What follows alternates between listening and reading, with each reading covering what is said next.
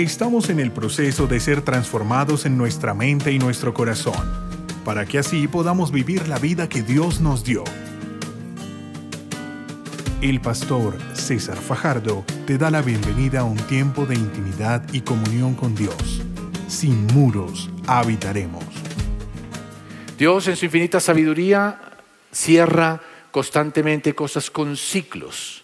Y cuando nosotros sabemos cerrar los ciclos, eh, podemos estar listos para el siguiente. Entonces por eso Dios nos da 24 horas.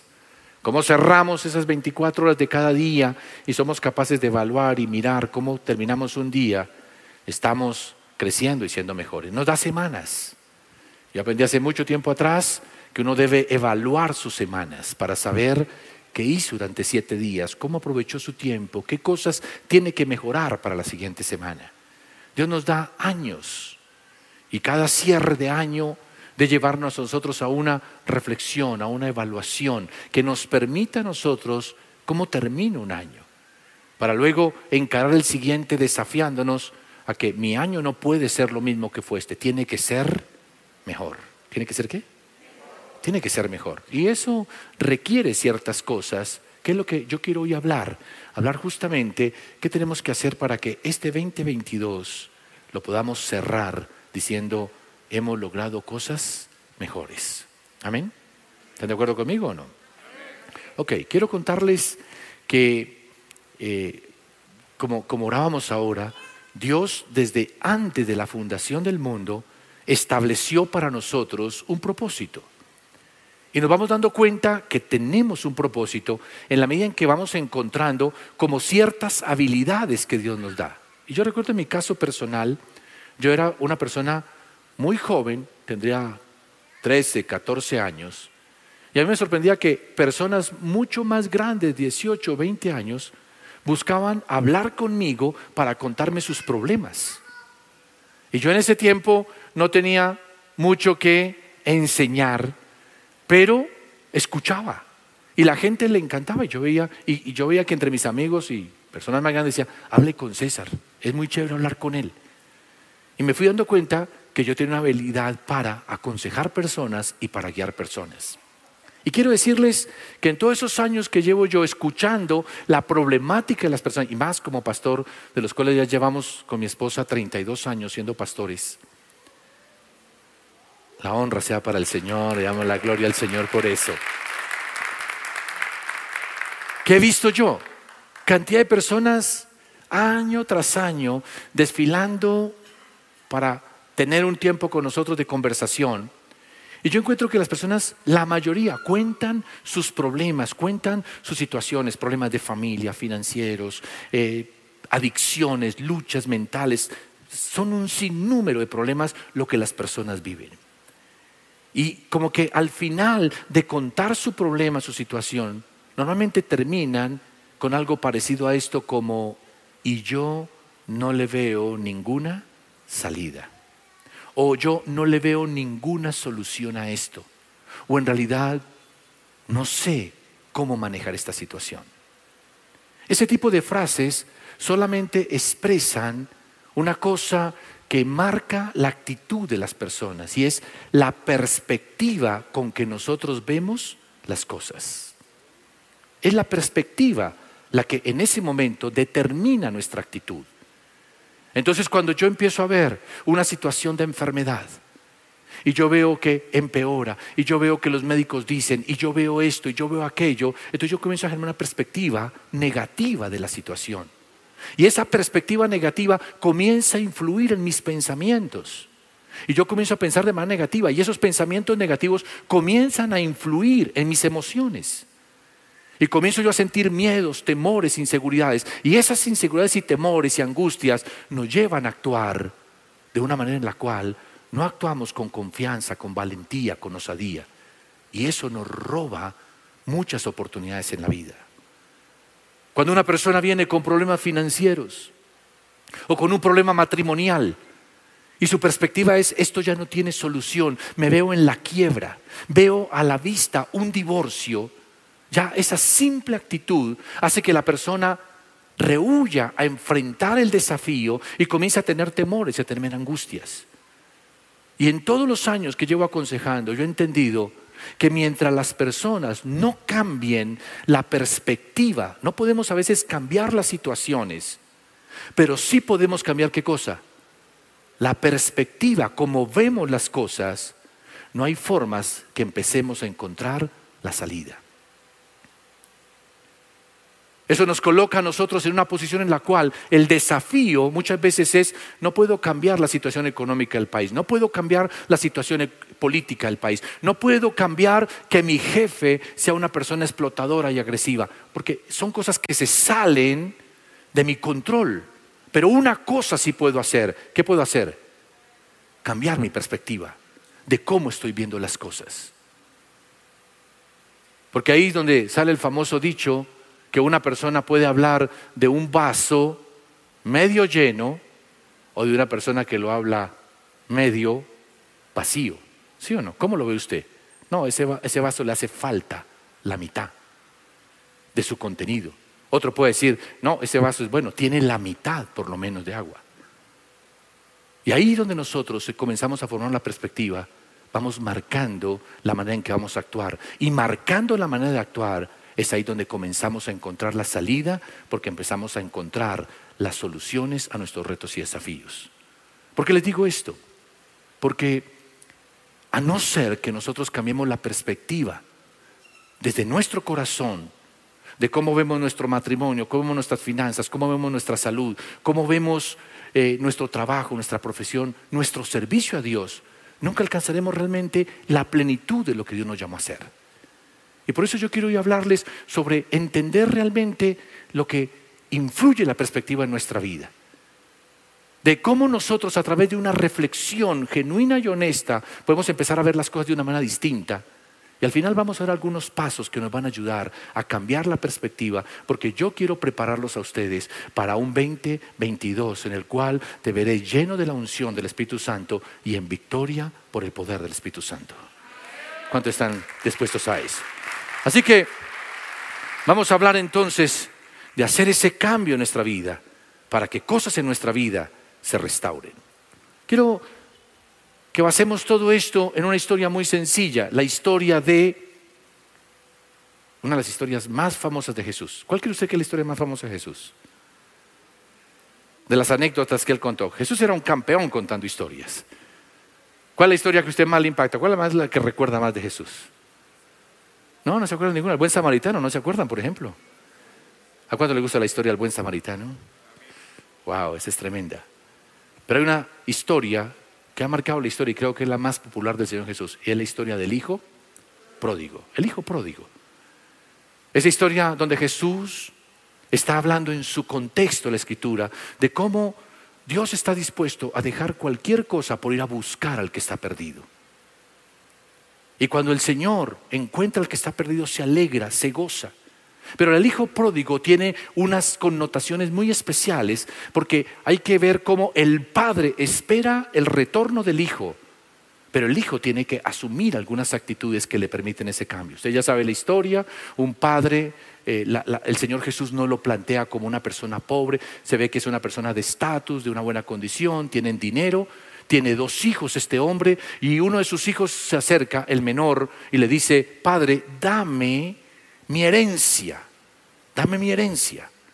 Ahora, dentro del contexto judío era normal que muchas veces los padres le dieran la herencia a sus hijos cuando todavía los padres estaban vivos. Lo que no era normal era que el hijo viniera y le pidiese la herencia al padre. Y se la pidió y el padre se la entregó. ¿Y qué hace este joven? Dice que inmediatamente recibió todo lo que el padre le dio, puso distancia entre su papá y él, se fue a una región lejana.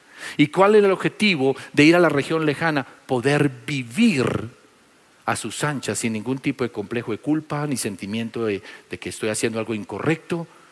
Y dice que allí votó todo lo que el papá le dio en borracheras, malas amistades, prostitución, al punto que perdió todo.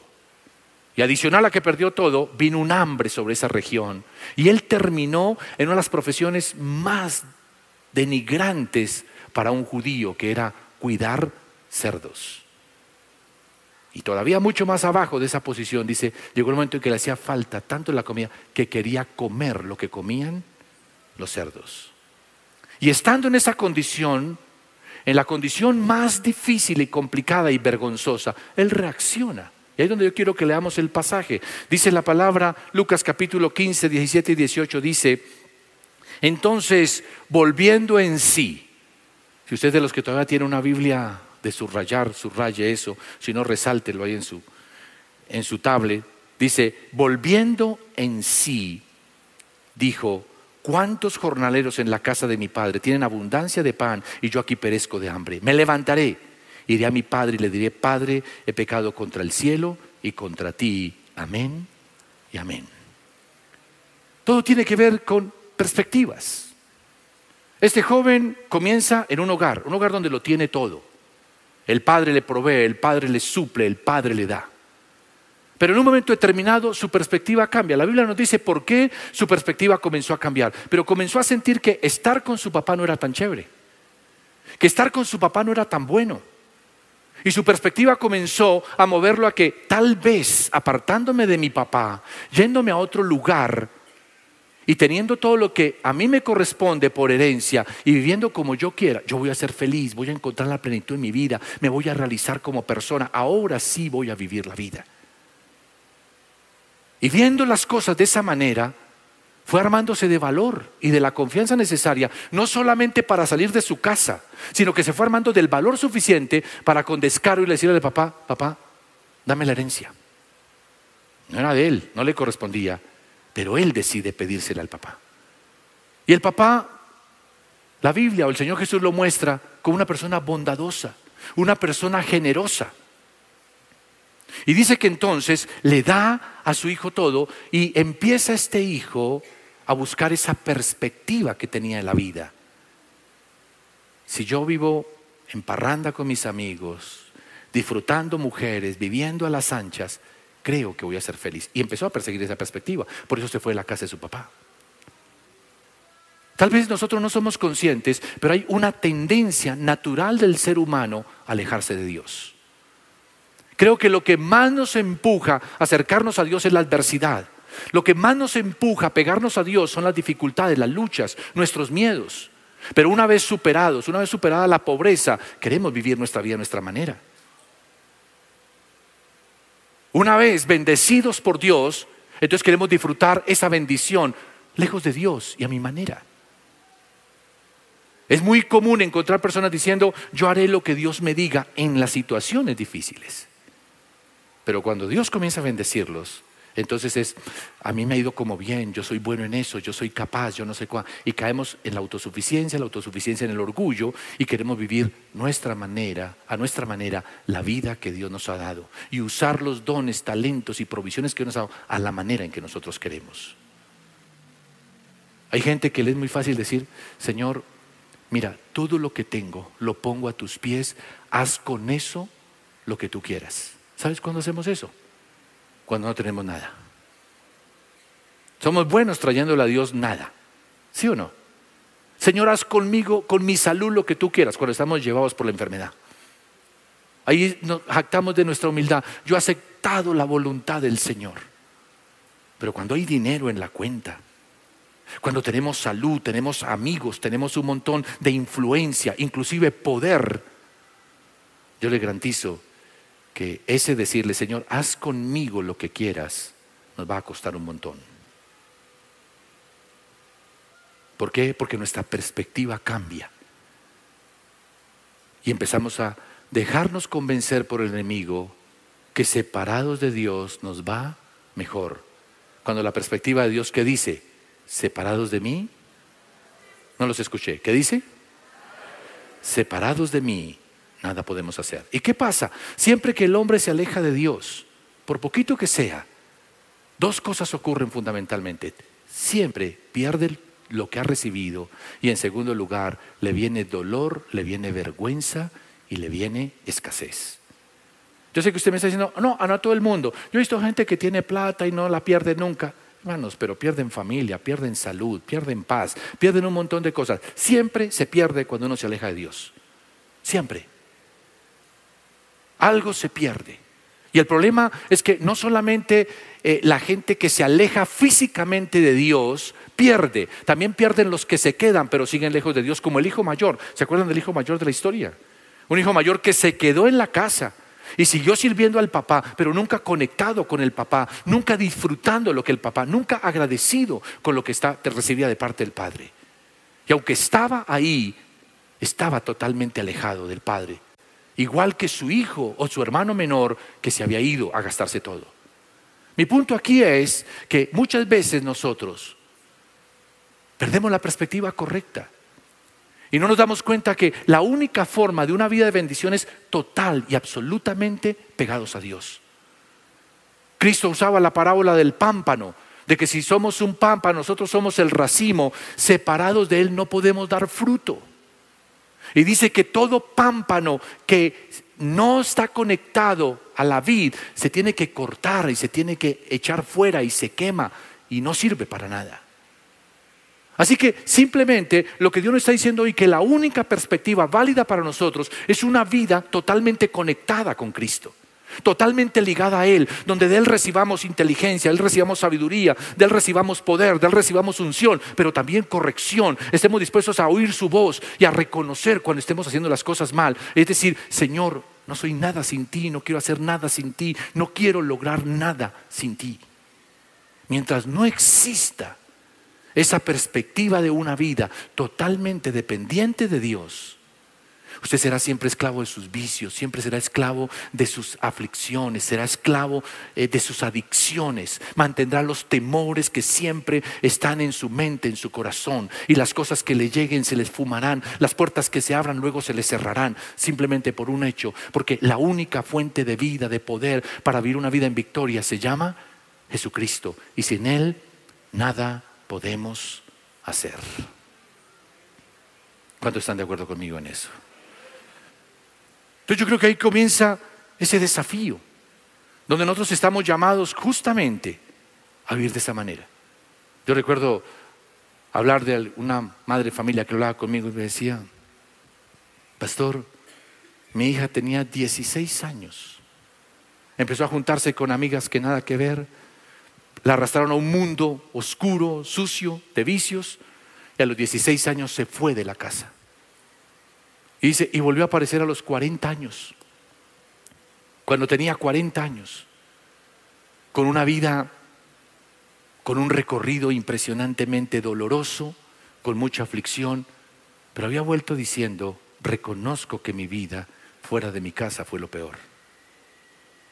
Hablaba con otra mamá aquí en la iglesia que me decía, tengo mi hija, pero es como si no existiera, está en la casa, pero ella se encierra, no habla con uno, eh, eh, uno le pregunta cualquier cosa y no le habla, lo grita uno todo el tiempo. Y yo creo que en la iglesia hay esas dos clases de cristianos, los que se van y se apartan. Terminada la pandemia, ya no necesito de Dios, chao, no vuelvo a la iglesia. O están los que siguen ahí, pero son religiosos. Están ahí por el hábito de venir a la iglesia, porque tienen miedo que de pronto si se van les va a hacer falta, pero no tienen una relación con Dios, una conexión con Dios. Y aquí comienza todo esto con un simple mensaje. Esta victoria que queremos alcanzar en esta nueva etapa que comenzamos, simplemente la lograremos de una manera. Y esa manera se logra conectándonos con Dios. Porque separados de Él, nada podemos hacer. Ahora, ese tipo de cambios o de cambio de perspectiva no se consigue porque sí. Dese cuenta que el hijo pródigo tuvo que cuidar cerdos, perderlo todo, estar en la mayor de las vergüenzas. Hay un momento que a mí impacta esa, de, de esa historia, cuando el Señor dice que él anhelaba comerse la comida de los cerdos y nadie se la daba. Tal vez lo que el Señor Jesús estaba diciendo ahí es, este hombre había caído tan bajo que la gente, dueño de los cerdos, consideraba más valioso el cerdo que esta persona. ¿Cuántos creen que es caer bajo cuando un cerdo vale más que uno? ¿Sí o no? Y tal vez usted diga, ay, yo nunca caeré en eso. Ojo. Usted no sabe lo que su condición espiritual alejada de Dios puede llegar a caer. Porque es que nosotros somos una cosa con Dios, y otra muy distinta sin Dios. ¿Sí o no? Yo a veces hablo con algunos jóvenes que se quieren casar y me dicen, no, es que yo me quiero casar y es que ella o él son muy lindos, aman al Señor y no sé cuánto. Yo le digo, mira, solo te digo una cosa, asegúrate que siga caminando con el Señor porque así será siempre lindo, tierno, juicioso y todo. Porque lejos del Señor, te aseguro, son otra historia. ¿Sí o no? Usted sin Cristo es otra historia. Yo sin Cristo soy otra historia. Y cuando nos alejamos de Dios nos endurecemos, hermanos. Y vuelvo, e insisto, alejado de Dios no significa, ah, es que me fui a la iglesia. Aún dentro de la iglesia nos endurecemos, porque estamos alejados de Él. Aún dentro de la iglesia nos volvemos críticos, murmuradores, nos volvemos personas orgullosas, altivas, aún dentro de la iglesia y escuchando constantemente predicaciones, somos dados a pecados sexuales y a engañar y a mentir. Porque la perspectiva que tenemos de nuestra vida no es la adecuada, no es la correcta, no es la de depender de Cristo. Entonces es ahí donde Dios nos llama a la reflexión. Yo creo que este joven muchas veces se dio cuenta que iba mal, pero no, nunca hizo el alto, el pare para reflexionar lo suficiente de decir, oiga, ya estoy gastando demasiado dinero, tengo unos amigos que solamente están conmigo porque les doy trago. Este tema de la prostitución, tengo un momento de placer, pero luego siento vergüenza, me siento sucio, me siento mal. No, no tuvo tiempo para... Tal vez sentía en su corazón que iba mal, pero nunca reflexionaba a fondo para cambiar su perspectiva. Y tuvo que ir descendiendo en la escalera de su vida e ir hundiéndose en el fango, llegando a hundirse en el lugar donde se lavaban los cerdos, para ahí sí empezar a qué? A reflexionar para poder volver en sí. Volver en sí significa volver a pensar con cordura. Volver en sí significa tener, buscar ahora la perspectiva correcta de las cosas. ¿Cuál es la perspectiva correcta? Que yo, desde que me salí de la casa de mi papá, mi vida ha sido miserable. Desde que me aparté de mi papá, no he hecho, hecho sino descender en mi condición física, moral, espiritual, y no he ido ir sino abajo y hacia abajo y hacia abajo en todo. Y ya no tengo que ir más abajo. Lo último que me quedaba era nivel cerdo y ahora estoy abajo de eso, porque los cerdos los alimentan y ni siquiera a mí me alimentan. Y ahí donde ese hombre comienza a tomar conciencia. Primero que él tiene un Dios que es bueno, un Padre que es bueno. Y que seguramente si nosotros nos arrepentimos genuinamente y buscamos un cambio, Él nos va a aceptar y nos va a recibir. Y que tal vez en nuestra perspectiva humana, digamos, tal vez ya no sea lo mismo que antes, porque obviamente yo ya perdí mis derechos de hijo, pero como obrero me va mejor que estando cuidando aquí cerdos, obrero de mi padre. Lo que él no tenía claro era que cuando su perspectiva de vida cambiara, Dios le iba a dar algo mucho más excelente y mucho más grande. ¿Por qué? Porque cuando volvió, el papá no lo recibió como un obrero. ¿Cómo lo recibió? Como un hijo.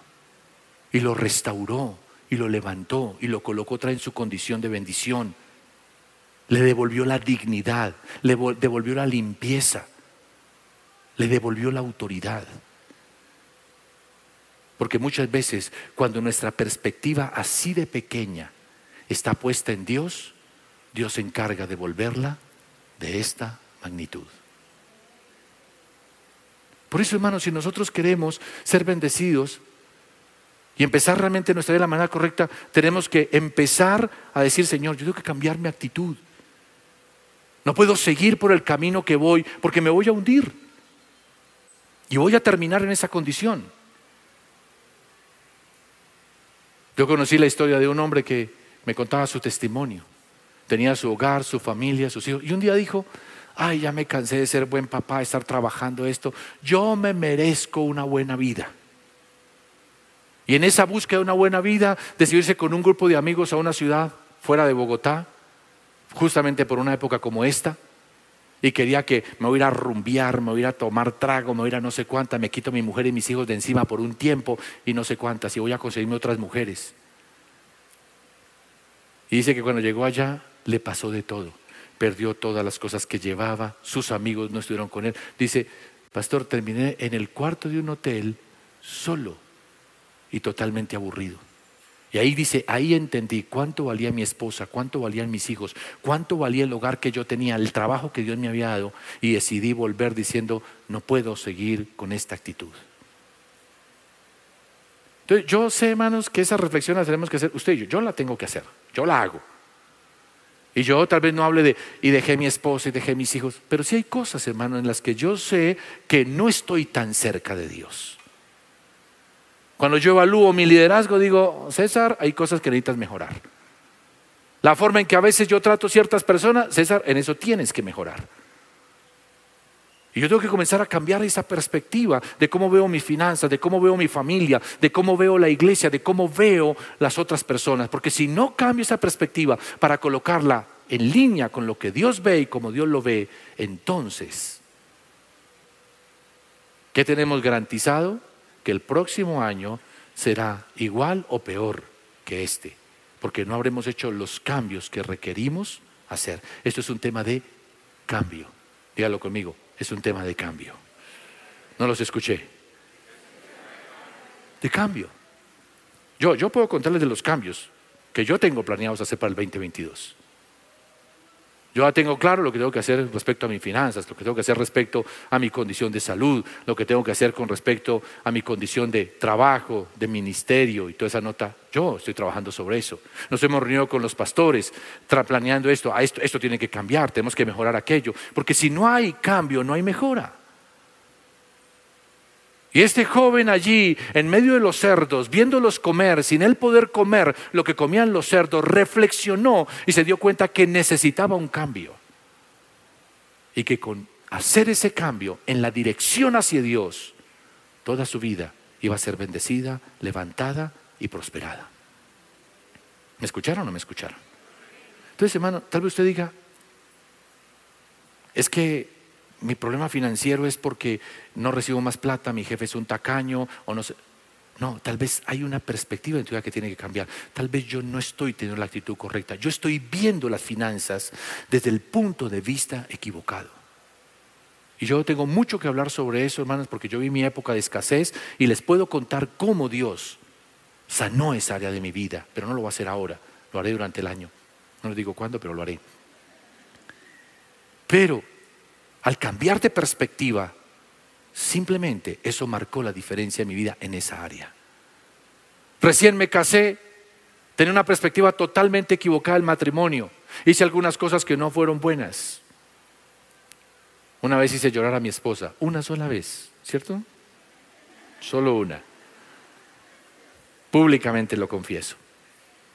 ¿Por qué? Porque tenía una perspectiva equivocada de lo que era una esposa. Y para poder mejorar mi matrimonio, tuve que cambiar la perspectiva de lo que es una esposa. Y fue un cambio, cambio en mi mentalidad de las finanzas, cambio en mi mentalidad con respecto a la familia, al hogar, un cambio con respecto a lo que era mi vida. Yo quería ser un hombre famoso, con mucha plata, hombre de negocios y no sé qué más cosas. Dentro de mi mente no cabía, pastor, no, hermano. Esos manes se meten en muchos líos, muchos problemas. Andan enredados todo el tiempo con problemas. Yo no quiero esa vaina. Pero la perspectiva de Dios era distinta. Y cuando mi perspectiva cambió, mi forma de ver las cosas cambió, mi vida también cambió. ¿Me escuchó o no me escuchó? Yo simplemente le estoy diciendo, hermanos, ¿se ha sentado usted a reflexionar en este tiempo? Mucha gente piensa, no, vacaciones, vamos. Y no, está bien. Yo tengo inclusive que también enseñar el año que viene sobre cómo descansar. Les voy a enseñar cómo descansar. Porque eso es parte de lo que Dios nos dice. Por eso nos dio un día de reposo. Pero también nosotros tenemos que tener los tiempos. Y si usted salió de vacaciones, los que me están escuchando allá, me están viendo al lado de una piscina. Acostados en una hamaca. Excelente, disfrútenlo. Pero hermanos, tómese un tiempo cuando regrese y reflexione sobre esto. Vuelve a escuchar este mensaje. y como el hijo pródigo vuelva en sí. ¿Ok? ¿Cómo sabe que usted volvió en sí? ¿Cómo sabe que su perspectiva cambió? Cuando usted comienza a anhelar a no quedarse en la zona en que se encuentra. ¿Cómo sabemos que hemos cambiado de perspectiva? ¿Cómo sabemos que hemos vuelto en sí? Cuando ya no quiero seguir cuidando cerdos. Cuando ya no quiero seguir viviendo en esa escasez. No quiero seguir viviendo en esa vergüenza, en ese menosprecio. Y usted tal vez me diga, César, no, yo no, he llegado a esa condición. Pero le garantizo una cosa, usted puede ser mejor de lo que es ahora. ¿Cuántos están de acuerdo conmigo en que pueden ser mejores? ¿Cuántos aquí me dicen, puedo ser mejor papá, mamá? A ver, mame la mano así. Ok, ¿cuántos saben que en su trabajo pueden mejorar y ser más excelentes? A ver, eso. ¿Cuántos saben que sirviendo al Señor podemos mejorar un tantico para poder ser mejor instrumento en la mano del Señor? Y yo les digo, cuando entramos en esa conciencia, nos estamos diciendo, llegó el momento de volver en sí. Podemos ser mejores. Yo siento tristeza en mi corazón con personas que, por ejemplo, tienen un talento, son buenos y podrían ganar dinero con lo que hacen, pero a veces les falta disciplina, les falta compromiso con lo que hacen, les falta excelencia y pierden su talento.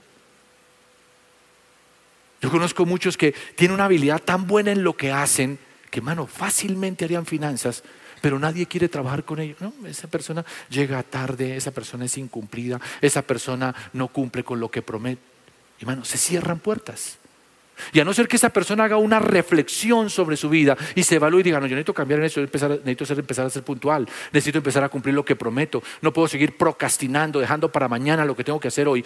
nunca usted podrá entrar en esa dimensión de volver al Padre y recibir de Él la honra, la bendición y la victoria.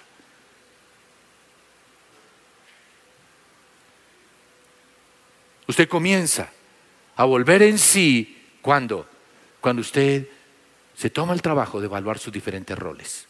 Yo, por ejemplo, soy papá, tengo que evaluar mi rol como papá. Soy esposo, tengo que mirar cómo estoy tratando a mi esposa. Soy un administrador porque me da unos recursos, tanto económicos, financieros, eh, de personas. Tengo que mirar cómo administro eso, cómo lo estoy haciendo. Soy una persona que enseña, yo tengo que estar evaluando cómo lo estoy haciendo. Soy un líder que sirvo a muchas personas orientándolas, guiándolas. ¿Estoy haciendo bien ese trabajo? Y el otro día hicimos una encuesta y la gente decía, sí, pastor, lo está haciendo bien, pero le aseguro que yo he encontrado algunas cosas en que puedo mejorar y les prometo, voy a mejorar en el 2022, porque quiero honrar al Rey de Reyes y Señor de Señores. Porque mejorar es eso. Mejorar significa querer honrar al Señor. El hijo pródigo cuando volvió honró a su padre. El hijo pródigo trajo alegría al corazón del padre cuando cambió, cuando transformó su vida, cuando volvió. Y yo creo que en este 2022, si nosotros queremos honrar a Dios, hay que cambiar. Y yo no le voy a dar una lista exacta de las cosas que usted debe cambiar, porque alguno estará esperando, bueno, pastor, dígame qué cambio. No, usted tiene que hacer la reflexión. Es sentarse y mirar. ¿Qué área de mi vida no está tan buena? Mis finanzas, ok. ¿Qué es lo que estoy viendo de manera incorrecta? ¿Qué es lo que yo necesito cambiar de perspectiva? Mi relación matrimonial no anda bien, ok.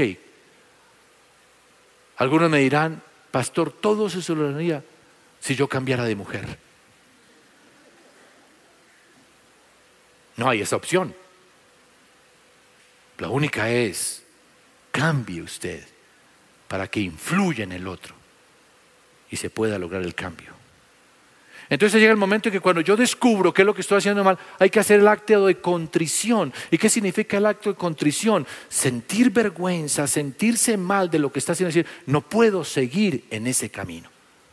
Porque yo conozco mucha, mucha gente que sabe que está mal. Es más, me dan más luz a mí de lo que yo sé. Pastor, yo sé que estoy mal, yo soy un borracho, yo soy un vago, yo soy no sé qué, yo hago lo otro, no sé cuántas. Y no, yo soy eso. Y por eso me va mal. ¿Y ahora qué va a hacer? No, voy a seguir igual. Qué porquería. O sea, ¿cómo va a cambiar su vida? ¿Cómo va a transformar su vida si no tiene ese acto de contrición donde tiene que decir, yo no puedo seguir por este camino? No puedo. Y no solamente no puede seguir en ese camino, sino que tampoco puede salir de él si no vuelves al Padre.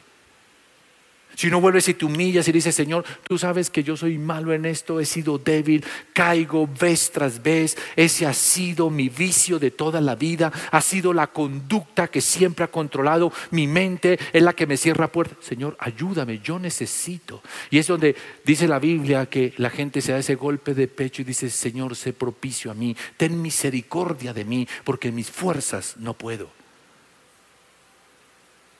Yo sé que tengo que cambiar en cosas. Soy consciente que algunas de ellas, solo con la misericordia y el amor de Dios las podré sacar adelante. Les confieso una, que no salga de acá ni de lo que está en internet.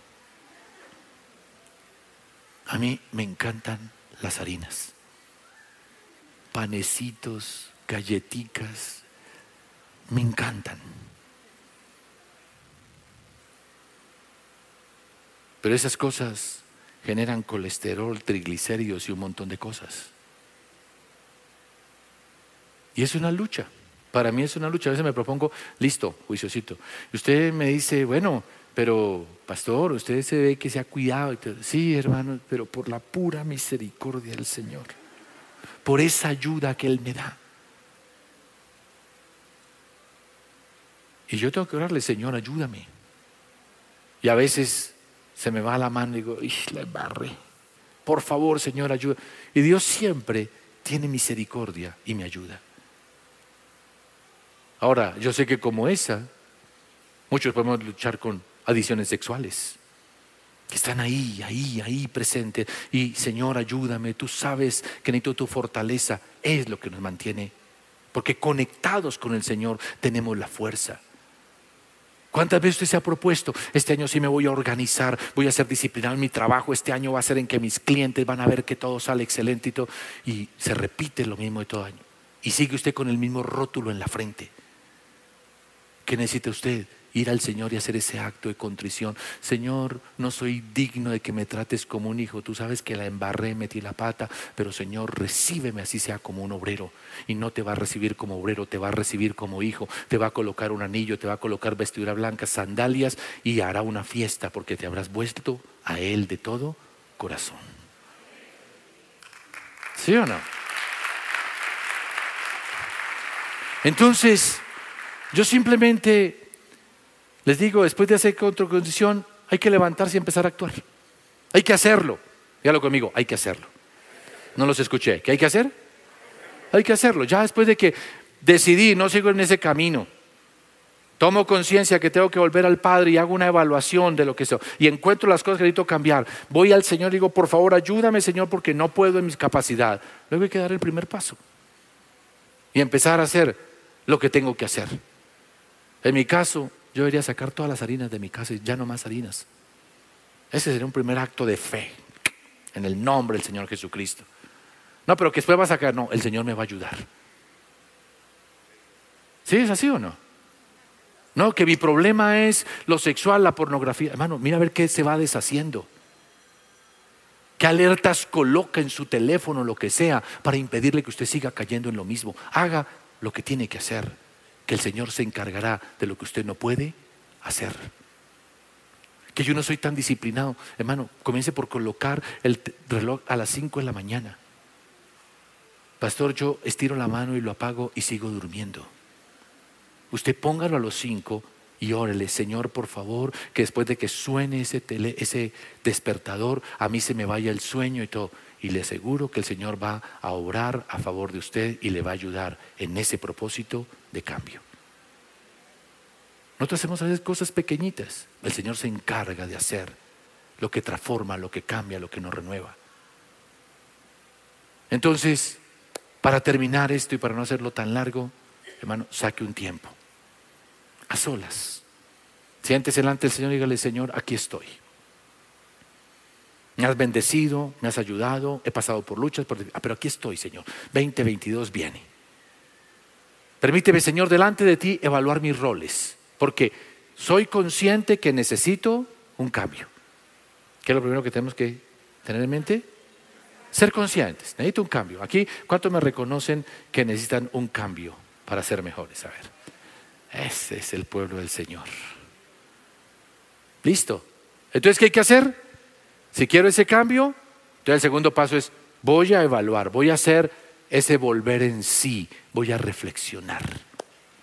Me voy a sentar honestamente y decir, ok, ¿cómo ando en esta área?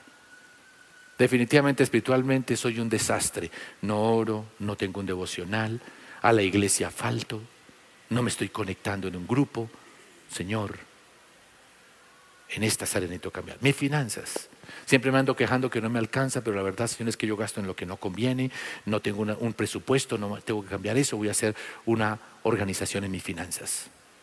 En mi matrimonio, con mi esposa estamos discutiendo el tema, pero honestamente, Señor, la culpa es mía porque yo no le doy el cuidado que ella merece, la ignoro y si yo le dedicara un momentico de tiempo las cosas. Y comienza a hacer la lista de las cosas que necesita cambiar. Y luego haga el acto de contrición. El acto de contrición es, Señor, por favor, ayúdame. Tú sabes que no puedo. Yo lo he intentado, no tengo, por favor, ayúdame en esto. ¿Qué tengo que hacer? Y escucha al Señor, porque le va a hablar. Y le va a decir, saca un tiempo semanal para tu esposa. Ah, antes de gastarte el dinero en esto, paga esto y esto y aparta un dinero para ahorrar. Lo que te sobre, solo lo que te sobre, lo vas a gastar en lo que tú consideres que es para disfrutar. Pero antes tienes que hacer lo otro. En tu trabajo, tú sabes que tus clientes no te han vuelto a dar trabajo porque no cumples o porque tomas dinero y lo metes en otra cosa que no es lo que se te dio y por eso tienes enredo. Tú tienes que cambiar en eso y tome nota en ese acto de contrición lo que el Señor le diga. Y luego que haga, cuadre una agenda y comience a escribir lo que va a hacer. O una lista de chequeo. Yo uso esas dos cosas, lista de chequeo o agenda. La lista de chequeo es para las cosas que tengo que hacer. Por ejemplo, antes de hacer esto, tengo que primero hacer esto, chuleado, chuleado, chuleado, y ya, listo. O agenda para decir, cada lunes voy a sacar tiempo para estar con mi esposa, tomarme un café y comenzar juntos. Y agendado. Me voy a empezar a levantar a las 5 de la mañana y sé que algunos dirán, usted nunca será capaz, pero yo voy a orar al Señor que me ayude, porque dice por ahí, el que madruga, Dios le ayuda. Y luego que usted coloque eso en su agenda o tenga esa lista de chequeo, hermano, le voy a pedir que haga dos cosas. Todos los días la revise y todas las semanas. Yo tengo algo que para mí es una bendición. Antes de acostarme, siempre pienso, ¿qué hice hoy de las tareas que tenía que hacer? Y me evalúo. Y la segunda cosa que hago es, Señor, ¿Qué cosas me pasaron hoy de las cuales tengo que agradecerte que fueron buenas? Me encanta eso. Eso me ayuda a ser más positivo, a tener más, a dormir mejor. Pero todos los días evalúo en las noches qué me quedó pendiente, qué me hizo falta y lo coloco en la agenda el otro día. Y todas las semanas me tomo dos horas el día sábado para evaluar qué hice en la semana y reviso cada día.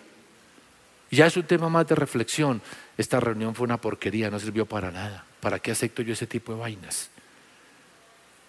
Haber hablado con esta persona fue bueno, creo que ahí necesito mejorar en hablar con estas personas de esta manera. Y esa evaluación me permite cuadrar la agenda de la siguiente semana diciendo, aquí voy a trabajar para mejorar. Ahora, yo sé que aquí no me da mucho el tiempo para eso, pero si algún día ustedes están interesados, yo puedo darles a ustedes como una especie de seminario de cómo uno planificar su vida y todo para simplemente lograr los cambios. Y logrando los cambios, volver a que el Señor nos dé un abrazo, nos dé un vestido blanco, un anillo, zapatos nuevos y mate el cordero gordo y haga fiesta porque nos hemos vuelto a Él de todo corazón. Amén. ¿Cuánto lo creen que va a funcionar? Ok, listo. Ahora, bravo pastor, buena la charla. Pero si usted no la pone en práctica, hermano, yo puedo decir, Señor, yo cumplí. Yo sé que tú me dices esta palabra para hoy, porque sé que puede. Pero simplemente les digo, usted puede terminar el 2022 celebrando delante del Señor, porque logró transformar su vida. O estar con el dolor de que ojalá se acabe este año, porque este año sí fue una porquería. No, hermanos. Vamos a lograr ese cambio de perspectiva y cambiando la perspectiva vamos a ser mejores. Y siendo mejores, seremos mejores instrumentos en las manos del Señor Dios Todopoderoso. Amén. Inclinen su rostro y vamos a orar. Padre, damos gracias por el consejo tuyo. Aquí están tus hijos, Señor.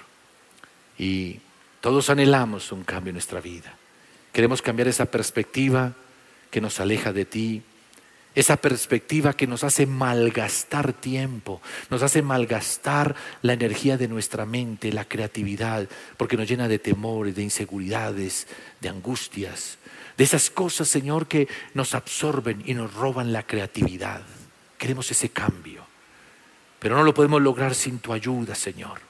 Por eso te suplicamos que a cada uno de nosotros nos ayudes, yo me incluyo ahí, ayúdame Señor, que lo que nos propongamos en este tiempo, guiados por tu Espíritu, lo podamos llevar a cabo de tal manera que tengamos mejores personas, mejores familias, mejores personas trabajando, mejores personas sirviéndote. Y yo sé, Señor, que con tu Espíritu lo podemos hacer.